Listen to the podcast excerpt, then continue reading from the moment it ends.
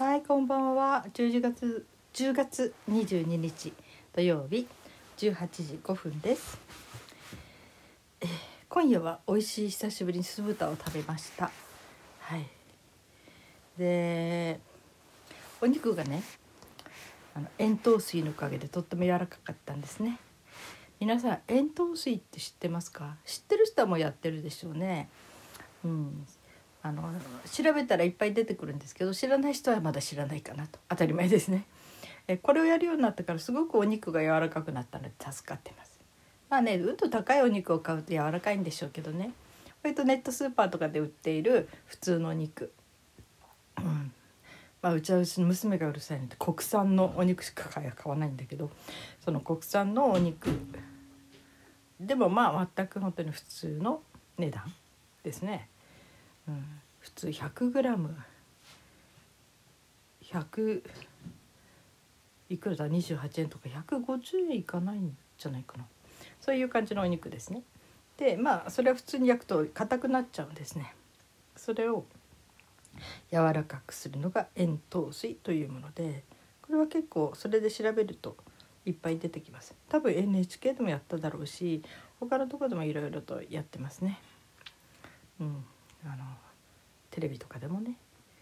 えっと私の場合は 100cc の水に 5g の、えー塩と 5g の砂糖を入れます。これで出来上がるんですけどこれで塩糖水塩と糖糖分の糖ね。塩糖水水。でこれで塩糖水っていうんですけどそこにお肉を、えー、23時間からまあ一晩とかね。つけておくんですね。そうするともう煮込んでも焼いても何してもお肉がすごく柔らかくて美味しくなるので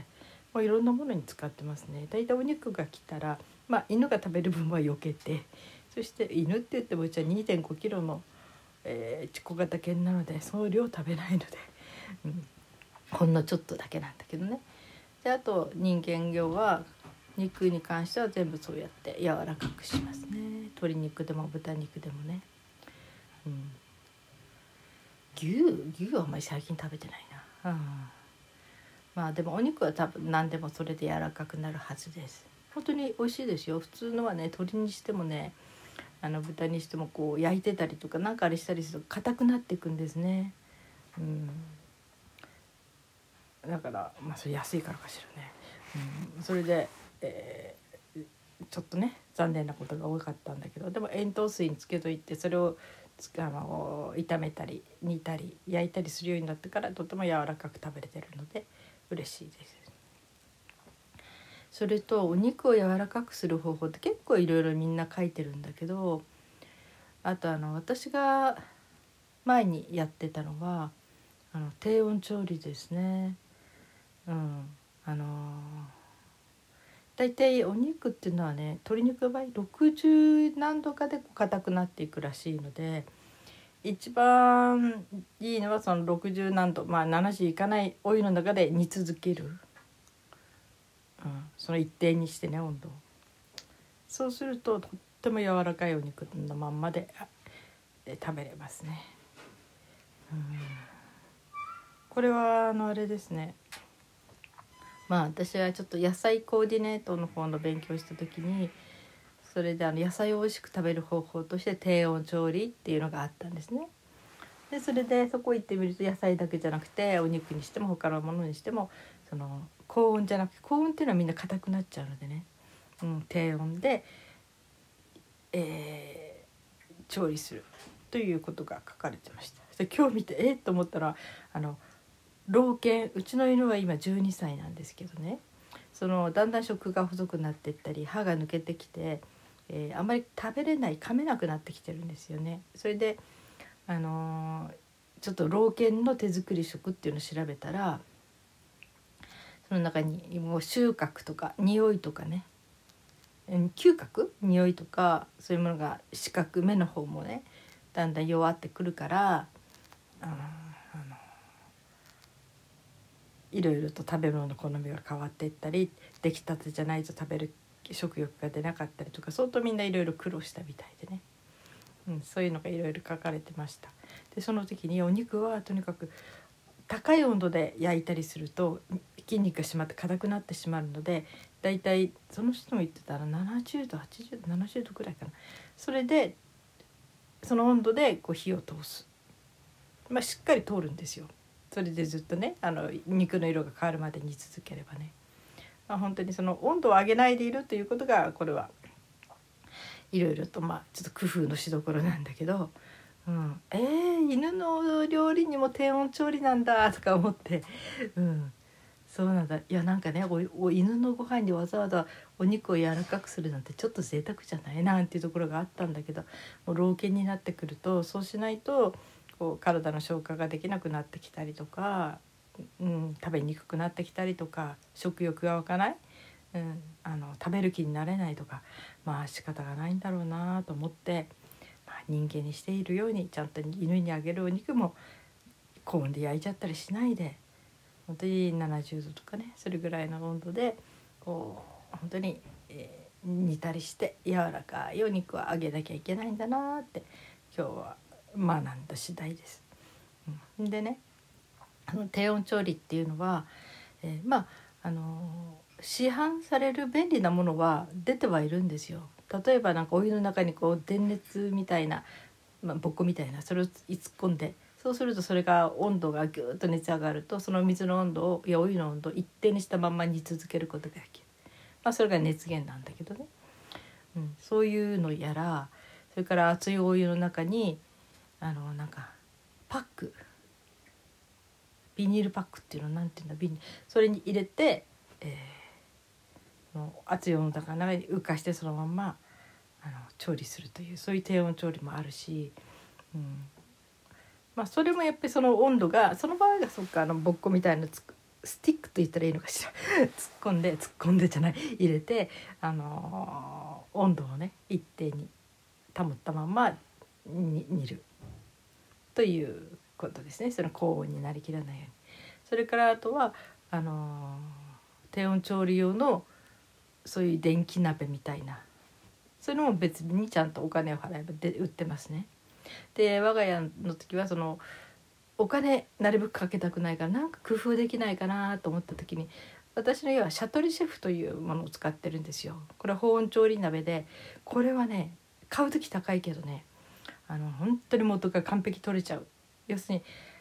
熱源いらないんですね後で。っていうのは、えー、すごくこうよくねお鍋って煮た後にあの毛布でくるむといいとかっていうのありますよね。あの熱が逃げないようにそうしてその中で、えー、保温しておくとか、うん、まあその中でこうじっくりと火を通すとか熱を通すとかねそういう方法はあるんだけど私そういう面倒なことはできないタイプなんだけどそのそれと同じような構造なんですよ構造っていうかお鍋あの調理したお鍋をもう一つの大きな大きなというか保温器の中に入れて蓋をするとその中で熱が逃げないので。例えば麺を茹でる時に沸騰した中に麺を入れて1分間沸騰して煮るそしてそれをあのその保温器保温器っていう別に熱源も何もあるわけじゃないんです。熱が逃げない容器なだけなんだけどそこに移して蓋をしておくともう火も何にも熱源な一切なしでだいたいそこで、えー、例えば麺が 10, 10分で茹で上がる麺だったら先の1分間であのガス火火にかけて1分間ね。その後その10分間をその保温器の中に入れておく。それだけで煮上がるんですね。これが本当に実力を発揮するのが豆料理。豆とかガスの火で20分30分多い時は1時間ことごと煮るっていうのはちょっとちょっとガス代がとか思っちゃうんだけどあのそういう長時間煮込まなきゃならない時は本当に便利です。豆料理とかね。そういうとこでやっちゃってやっちゃってっていうかあの火を通して。まあ豆だったら5分か10分かな。でその後その保温調理器に6時間とか入れっぱなしにしとくとかね、うん、すごく役に立ってますね。私もシャトリシェフの鍋を使って何年かな。20年ぐらいになるかな。うん。本当にねあんまり初めお金かかってないんですね。そのちょっとしなびたいやひなびたお店リサイクルショップとか行くとね影にあって「え2,000円で売られてるの?」って思ってそんな傷んでもいないのがねほこりかぶって置いてたりするから「これ買います」とかって買ってそれで買ってきて。うん、だから思わぬところにそういうふうにね影の方に置かれてたりしてねそしたらそれはね実物的にはあの定価で買ったらいくらだろううん安くても7,8,000円はするかな高いと1万6,000円ぐらいかな。うん、私定価で買ったことないから分かんないけどね。大抵あのオークションとかメルカリとかそういうところでこう新品を買って1回だけ使いましたとかね。使わずにずっと保管してましたとかそういうものを買うので、うん、大抵は半額ぐらいで買ってるので。そしてそれ買っても本当に元取れます。だってガス代が全然かかんないし電熱もかかんないしほんのちょっと先に1分とかね5分とか10分調理するだけで、うん、30分1時間半日煮まなきゃならないようなものも熱源のないとこに入れてほっとけばできるんだから楽でね。これは完璧。元が取れるどころじゃなくて本当に節約になります。ただ初期投資がねちょっと高いですね。そのまあ定価で買った場合ね。うん。だけどそれをやっといたらもうその鍋って何年も持つからね。うちはもう2代目ぐらいになったかな。うん。だけどだからね煮込み鍋ったら私はその鍋を 2, 種類。4リットル入るのと3リットル入るのとあと2リットル1リットル入るのと1.5リットルか。この3種類の鍋だけに持ってます。あとはもうないです。使ってません。捨てましたっていうかね。使ってない、うん、あとはまあちょっとあの鍋焼きとか作る時の放浪かなんかでできたちっちゃな1人分の土鍋。これもね土鍋木の土鍋木じゃない。うん、なんだっけあの瀬戸の土鍋は必ず割っちゃうんですね。もう割れるのがいつも悲しくてね。割りにくいものって言ってたどり着いたのが放浪の土鍋なんですね。もうずっともう4年持ってる。ありがたいなとか思いながらね。うん。アマゾンとかでね。それも安い安いっていうかうん。1,000円いくらから2,000いくらぐらいまで、うん、っていう感じで割れないのがありがたいと言って。今3人それぞれがあの鍋小鍋で、えー、鍋料理を食べれるようにという揃ったので。前は2個しかなくてね、うん、いつも大きなこれも大きな土鍋も割れるのでお湯が入ったり、えー、みんなの大きなその土鍋はもうこれも放浪。製のにしましたね、うん、安心です。本当に。まあそうだからそういう本当に鍋用のものだけですね、うん、あとはもうない鍋は。このシャトルシェフサーモスっていうところから、うん、シャトルシェフは本当にいいいいものです。またあの熱を遮断するっていうのであの私の友達で電気を使えない冷蔵庫を持てな持たないで暮らしている人なんかもあのシャトルシェフに氷を入れて置いとくとずっとこうあの溶けないでいるからって言って大事にしてましたね。シャトルシェフ欲しいとか言って、うん、なんかいろいろ手に入れてましたね。そんなんでシャトルシェフおすすめですね。うんまあ、そんなんでこのねそう話戻ります。このシャトルシェフに、えー、スノコじゃなくてなんていうのかな。蒸し器。蒸し器。蒸す。なんかこううんとお鍋の中に入れて使う蒸し器ってありますよね。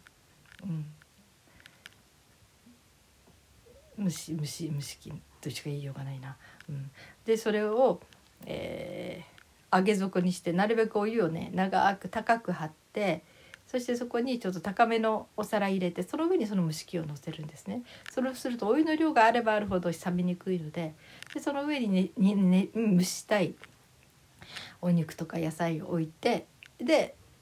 えー、そのお鍋の温度の中を70度とかねそれぐらいに設定しまで上げてでそれになる70度ぐらいになると火を止めてそのまま保温調理鍋に入れるんですね。そうするとねあの割と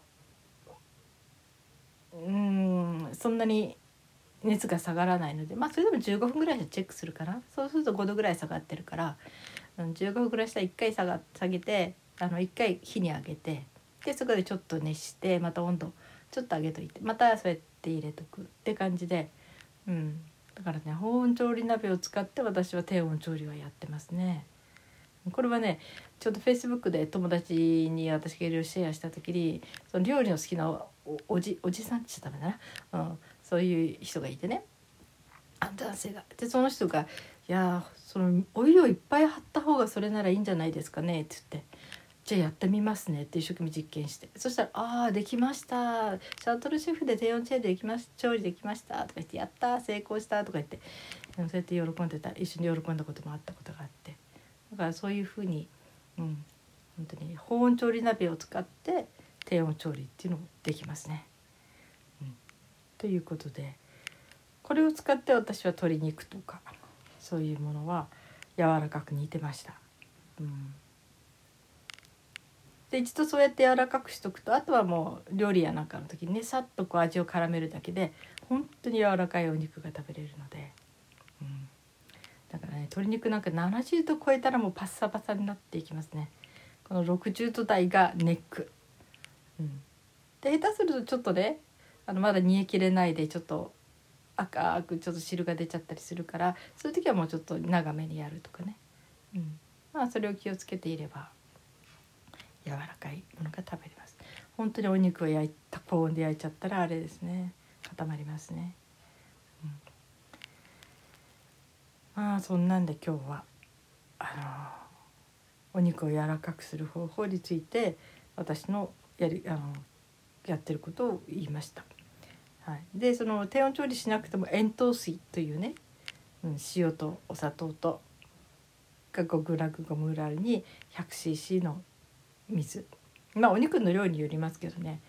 うん、まあ 200g ぐらいまではこれでやれるんじゃないかなギリギリ、まあ、多ければ、まあ、少し塩糖水も増やしてね。だからネット検索で塩糖水って調べると出てきます。このお塩とお砂糖の量が微妙にみんないろいろ違うんで私初めやりたくなかったんですよ。どうもね計算が面倒くさくてね。え何？その半端数が出たりするようなのがあってなんかややこしくてもう毎回見なきゃなんなくて煙突水面倒くさいやと思ったらある人が 100cc に 5g ずつっていうのがあってあこれ便利。これなら私でも覚えられると思ってそれから気楽になってね。100cc の水を張ってそこに小さじ1杯ずつ。いい小さじ1杯とも限らないか。私はまあ測りで測るけどね。デジタルで。それで 5g5g 入れて。でお肉をつけとくっていうのをしてました。まあ、今日は久しぶりにそういう感じですね、うん、娘も今日からちょっとお肉料理を食べるようになって。っていうのねアトピーでちょっとお肉避けるって言ってお魚食べてたんだけど昔娘がかかっていた東洋あの漢方の方のねすごくお世話になった先生のブログを私が今日、まあ、ちょっと偶然何かの時に見たんです。そしたらアトピーの時に「肉を我慢していませんか?」っていう記事があって肉よりもむしろ魚が良くないことがあるっていうようなことが書いてあってえそうだったの？忘れてた？そんな話聞いてたっけ？と思って、うん、で娘としては当分ちょっと魚をちょっと実験的にね、うん、1ヶ月ぐらい食べないでいってみるっていうことでお肉はほんのちょっとお肉もやっぱり量たくさん取るとこうお腹にももたれる応えるらしいのでね。うんそれで今度はお魚立ちですね彼女はね。でお肉はまあ食べる。普通に普通にっていうかそんなに多くはいらないんだけど彼女の場合ね。まあ少しの量ちょっと食べる程度なんだけどそれはまたちょっと食べ出すことにすると言っていました。そんなんでちょっと彼女も今日はしっかりとあの肉料理ちょっと酢豚のお肉を食べてました、うん、酢豚ってなんか食欲ない時にいいですよね。この酢のえー、刺激でこうなんか食べれちゃうっていう感じがあってね、うん、まあ、そんな夕食でした、えー、皆さんはどのようにお過ごしになってますか？はい。皆さんはお肉を柔らかくするにはどんな工夫をしてるんでしょうね、うん、はい。今日も生きていてくださってありがとうございます。それではまた明日。